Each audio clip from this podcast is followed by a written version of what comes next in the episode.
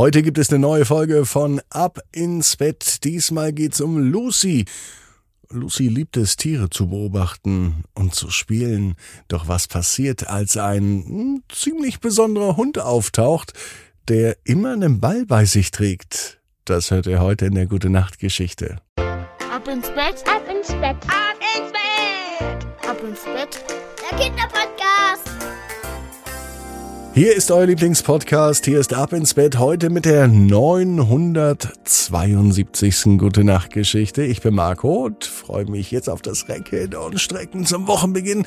Nehmt die Arme und die Beine, die Hände und die Füße und reckt und streckt alles so weit weg vom Körper, wie es nur geht. Macht euch ganz, ganz lang.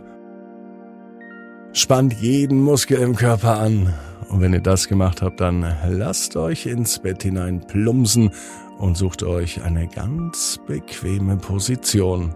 Und heute Abend bin ich mir sicher, findet ihr die bequemste Position, die es überhaupt bei euch im Bett gibt. Hier ist die 972. Gute Nacht Geschichte für Montag, den 24. April. Lucy und der Hund mit dem Ball. Lucy ist ein ganz normales Mädchen. Es ist auch ein ganz normaler Tag. Es kann sogar der heutige Tag sein. Lucy ist acht Jahre alt. Sie ist lebhaft, sie ist abenteuerlustig und sie spielt, wenn sie Zeit hat, gerne im Garten. Am liebsten mag sie es, wenn sie da ihre Freunde beobachtet. Nicht irgendwelche Freunde, sondern ihre tierischen Freunde. Mit denen spielt sie auch. Doch heute begegnet sie einem Hund und der wird ihr Leben so richtig auf den Kopf stellen. Lucy hatte nämlich den ganzen Nachmittag im Garten gespielt. Sie hat ihren alten Teddybären zum Picknick eingeladen, sie war mit ihm auf der Schaukel und sie hat sogar im Garten getanzt. Nicht mit dem Teddybären, der mag nämlich kein Tanzen, sondern mit ihren Lieblingspuppen. Zum Ende des Tages setzte sie sich noch auf eine Bank und sie sah die Abendsonne, wie sie unterging, wie sich der Himmel verfärbte in ein wunderschönes Rot.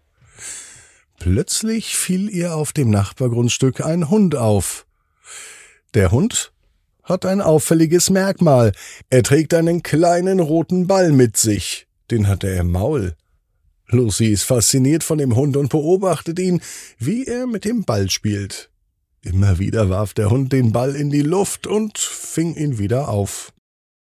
Lucy war neugierig. Sie möchte den Hund nun kennenlernen und sie rief ihm einfach mal zu. Doch der Hund ignoriert sie und er spielt weiter mit seinem Ball.